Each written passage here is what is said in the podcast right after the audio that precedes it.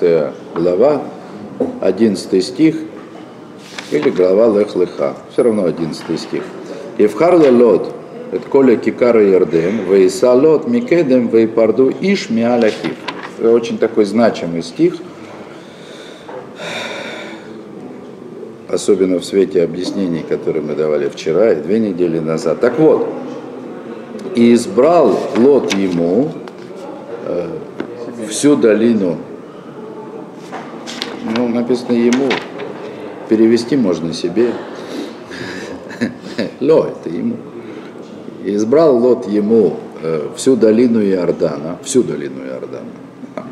Есть объяснение – что с одной стороны всю долину Иордана, потому что ему нужно было много места для скота, а с другой стороны только долину Иордана, то есть все остальное оставил. Все остальное оставил Аврааму, они должны были разделяться, да? Воиса Лот Микедем, и двинулся, э, и двинулся Лот с востока на запад. И это странно, потому что двигаться он должен был с запада на восток. Они же находились где-то в горах, откуда можно было увидеть долину Иордана. Вот. А значит, двигаться он должен был э, на восток. Но написано Микедем. И поэтому, начиная с Мидрашей, я думаю, большинство комментаторов, которые говорят об этом месте, они говорят о том, что здесь имеется в виду Кедем э, не в смысле э, восток, а кедем как э, предтеча, истоки, начало. Кедем это такое слово, которое употребляется в отношении к Востоку, в смысле как заимствованное понятие, исток. Как по-русски, Восток это как бы исток. То есть это означает, что Лот отделился от Авраама, который стал истоком, началом будущего мира.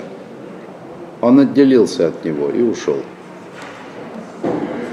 Ваипарду Ишмиаляхы. И отделились человек от брата его. Отделились, отделились, отделились. Вот э, я сам как бы отделились так, что между, ними больше не было никакой связи. Несмотря на то, что Авраам потом спасал Лота, как бы и какие-то человеческие отношения между ними были, раскол между ними произошел окончательный и бесповоротный. И я сейчас вам скажу, я сам поймал себя на мысли, что упустил этот момент.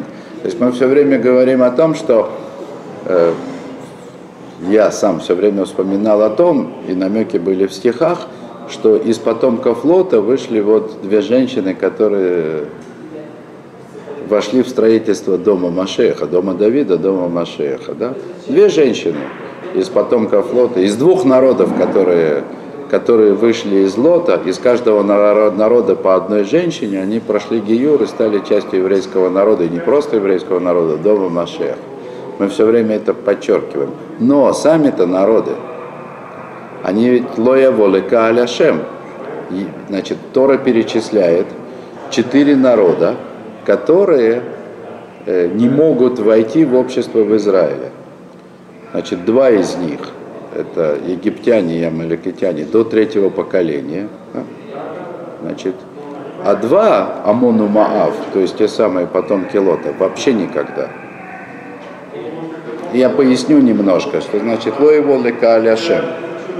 Э, по-простому это можно понять так, что если придет, э, придет э, человек и захочет пройти Гиюр, да, то ему просто его не делают. Скажут, а, ты, значит, Амони, да, Муави, да, значит, мы тебя не делаем. Нет, не, не это имеется в виду.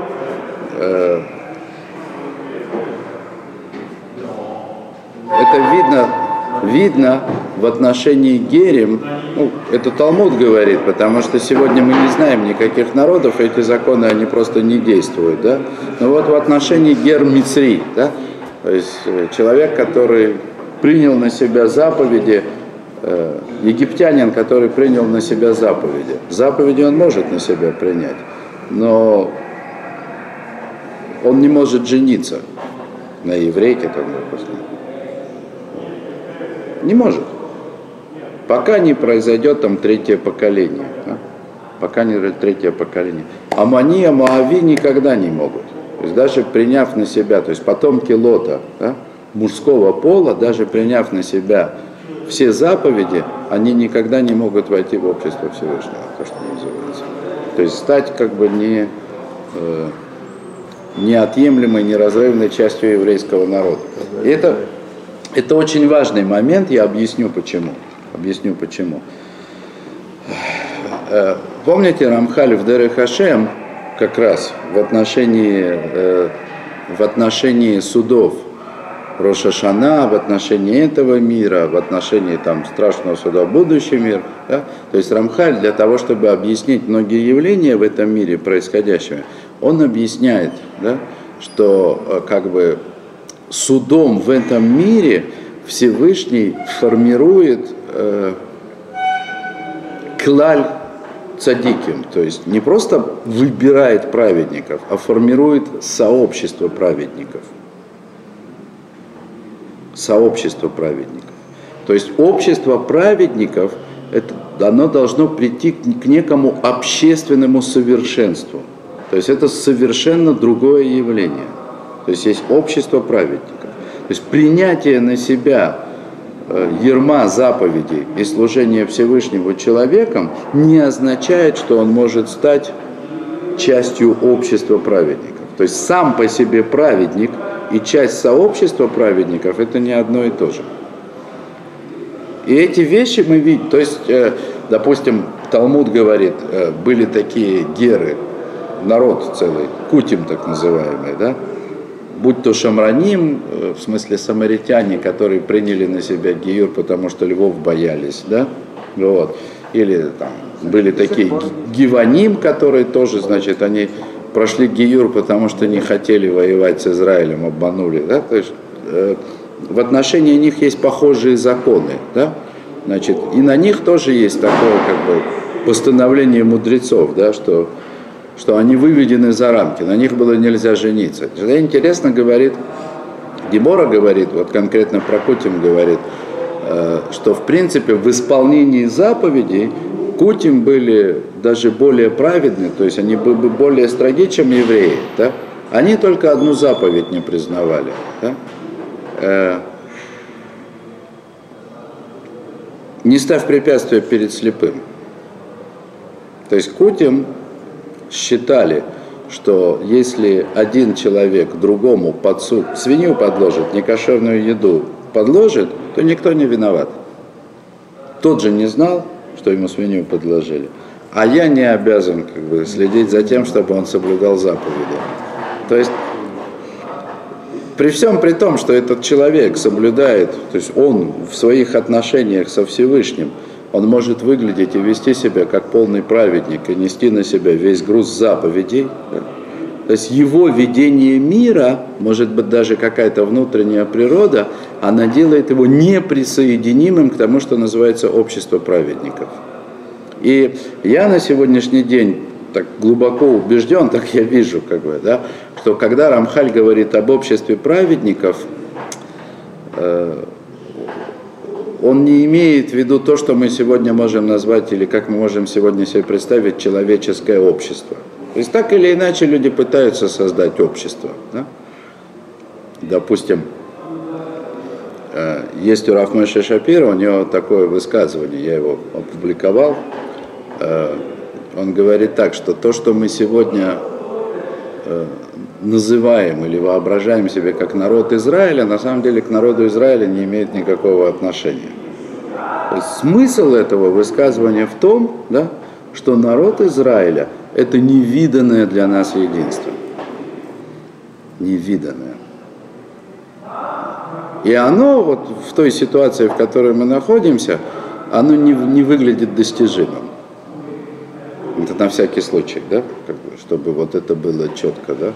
То есть то общество, то собрание праведных, о котором говорит Рамхаль, которое необходимо, как бы, необходимое условие наступления там, эпохи Машех, для будущего мира, это собрание праведных, оно, судя по всему, может прийти в этот мир только чудом, вместе с исправлением мира. Его нельзя построить искусственно. Вот есть Маораль такой, есть мораль такой, который как бы немножко переставляет эти вещи. Э,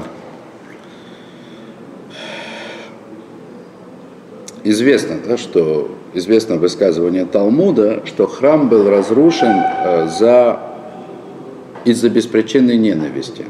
То есть выглядит так, что беспричинная ненависть среди евреев это был главный грех да, эпохи второго храма. И из-за этого греха, как наказание, пришло разрушение храма.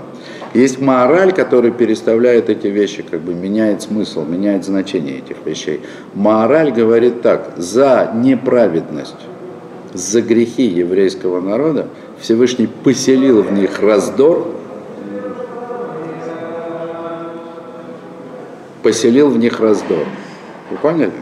То есть неспособность евреев достичь настоящего единства, необходимого для построения храма, это само по себе наказание за грехи.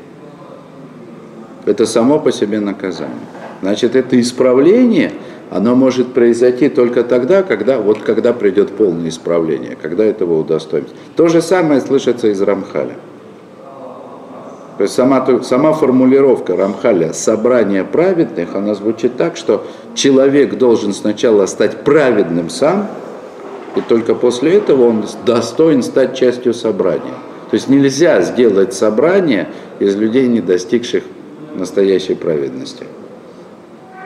Вот. При всем при том, что нам заповедано иудаизм вообще, ну как, если рассматривать его как религию, условно, как бы сбоку, исследователь, да, то есть иудаизм выглядит из религии такой очень общественной, то есть она требует как бы каль, то есть должно быть общество, нужно приходить молиться в миньяне, нужно, значит, нужно установить судей, то есть нужно стараться так, чтобы общество держалось друг друга. И, конечно, это выглядит необходимым условием исправления для множества людей. То есть множество людей для того, чтобы двигаться – да? Нужно наход... двигаться к праведности, идти по каким-то ступеням вперед, нужно находиться в обществе себе подобных. И это верно.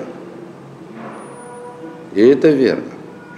Но это не значит, что такого рода идеальное общество может быть построено искусственно. То есть среда для того, чтобы человек рос, это одно. Потому что точно так же, как человеку на пути праведности ему необходима поддерживающая среда, точно так же ему на каком-то этапе может оказаться необходимым и некое удаление от общества. Это мы видим, начиная как раз с эпохи второго храма. То есть сама идея прушим известных фарисеев, да, она заключалась ведь не только в том, что э, они отказывались от многих вещей, которые, э, которые человеку в этом мире не являются абсолютно необходимыми. Они отдалялись от народа, хотя при этом пытались создать общество свое. Но в принципе сама идея Пришевса, как ее объясняет Рамхаль, это значит отдалиться от общества вообще. То есть он специально перечисляет, э, есть у него в Месилат и Шарим набор грехов, который провоцируется тем, что человек живет в обществе. То есть общество не до конца праведных людей, с одной стороны, если это люди, стремящиеся к праведности, поддерживает и помогает человеку, с другой стороны, на каком-то этапе оно может провоцировать его на грехи особенно, особого рода. Ну и там как раз грехи самые... Э, за, грехи-то как раз те, за которые, за которые и происходят самые тяжелые наказания – Лашонара, в смысле злоязычие, да, та же самая Синат Хинам. То есть как бы я очень сильно отклонился от темы, да, вот. Мы вернемся к Лоту, да. Лот отделился от Авраама, да? то есть он повел себя таким образом, он сделал такой выбор, да, что вот он стал Э, прародителем народов, не способных войти в собрание праведных в принципе.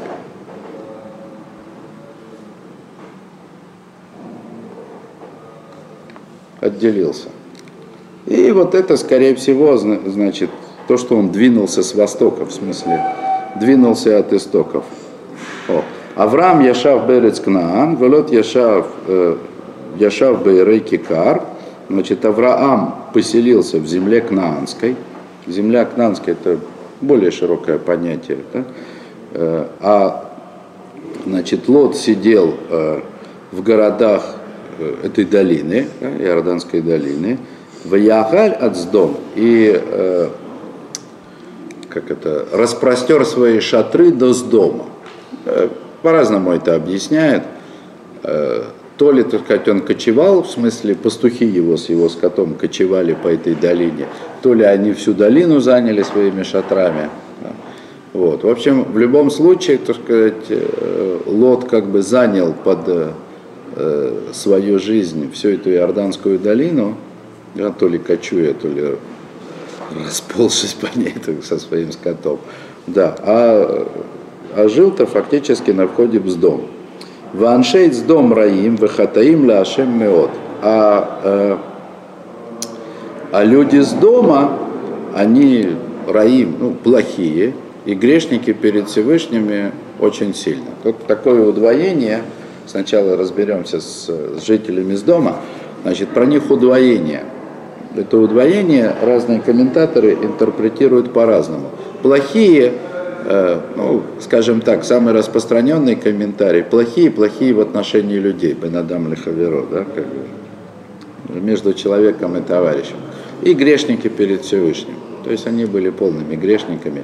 И дальше мы увидим, дальше будет разрушение с дома. И разрушение с дома, вот оно не просто так описано в Торе, потому что мудрецы Талмуда, они когда говорят о поколениях злодеев, как бы понятно и очевидно, что были целые поколения э, злодеев, такие как поколение потопа. Да? Все поколение было уничтожено. Было поколение Вавилонской башни, тоже, ну, из этого поколения тоже выжил, можно сказать, один Авраам. Да? Точно так же, как Нох. Но, значит, э, грехи с дома, они тоже в некоторых местах мудрецами называются грехами поколения с дома. То есть это, это был тяжелый грех. Это был очень тяжелый грех. И вот что сказано про Лота. Да, то есть каким, почему, почему он отделился. То есть фактически Лот, происходя из семьи Авраама и пройдя с ним такой долгий путь, что сделал Лот? Да? Он так ему понравилась земля, которую обещал Всевышний. Да? Так ему понравилась эта цветущая долина, что он как бы прошелся, так сказать, своими, своими шатрами до самых ворот с дома, да, и присоединился к поколению с дома. Вот о чем идет речь. То есть он стал, чуть ли не стал частью поколения с дома. Его спасли ради как бы двух женщин из его народа.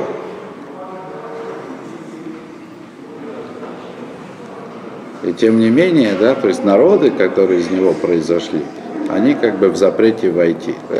Не знаю, можно ли это приравнять уже к поколению с дома совсем, вряд ли, конечно. Да? Но фактически Лот отделился от Авраама очень-очень далеко, почти до самого сдома. То есть до самого сдома и почти что попал в сдом. То есть вот как далеко ушел Лот. То, давайте на этом остановимся.